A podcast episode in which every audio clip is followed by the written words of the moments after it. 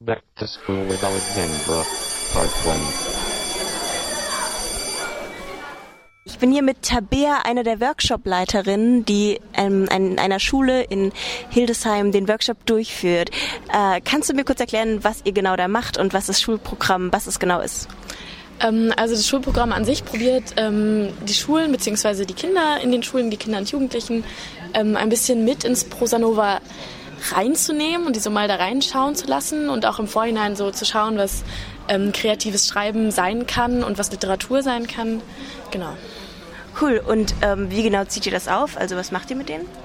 Ähm, wir werden im Laufe der Workshops, also wir haben jetzt jede Woche einen, ähm, an unserer Schule äh, verschiedene Dinge beleuchten, ähm, werden vor allem aber selber schreiben. Dazu haben wir so ja, verschiedene Spiele, Übungen, diverse Ansätze und das so mal ausprobieren mit den Kids. Genau. Und passiert irgendwas mit den Texten?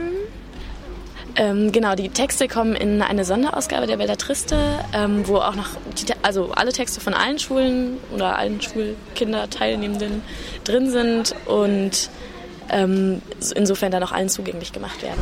Super, danke für deine Zeit.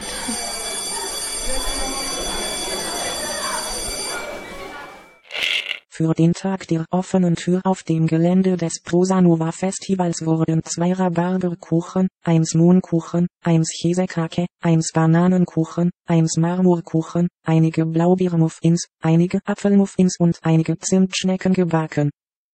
Back to School with Alexandra, Ich 1. sitze hier gerade mit Leonie, auch eine der Workshopsleiterinnen, und die haben gestern einen Workshop gemacht in einer Grundschule in Hildesheim. Kannst du kurz erklären, was genau ihr mit den Kids gemacht habt? Wir haben uns so verschiedene Übungen im Vorhinein ausgedacht und verschiedene Materialien mitgebracht. Letztendlich haben wir nur eine einzige Aufgabe von 8 Uhr bis 11.45 Uhr mit den 15 Schülerinnen und Schülern gemacht, weil die einfach so viel kreativ dann doch selber arbeiten konnten und anhand von einem einzigen Gegenstand, den wir irgendwie mitgebracht haben, dann ihre Geschichten geschrieben haben. Und das war ziemlich cool zu sehen, dass das so schön geklappt hat. Um was gingen die Geschichten denn, die die geschrieben haben?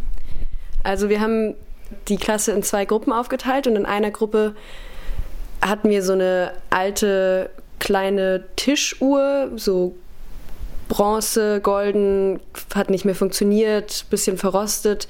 Also so ein Gegenstand, der schon so relativ viel irgendwie anregen kann, auch so mit Zeit und Zeitmaschine und so. Und darum ging es dann in vielen Geschichten. Also in der einen Gruppe mit der Uhr haben wir so eine Geschichte geschrieben über einen Jungen, der sich im Wald verlaufen hat und dann eine Truhe ausgegraben hat, wo diese Uhr drin war. Diese Uhr hatte dann unter seinem Pullover versteckt und ist zu einer Jagdhütte gelaufen, weil es da WLAN gab und heißen Kakao.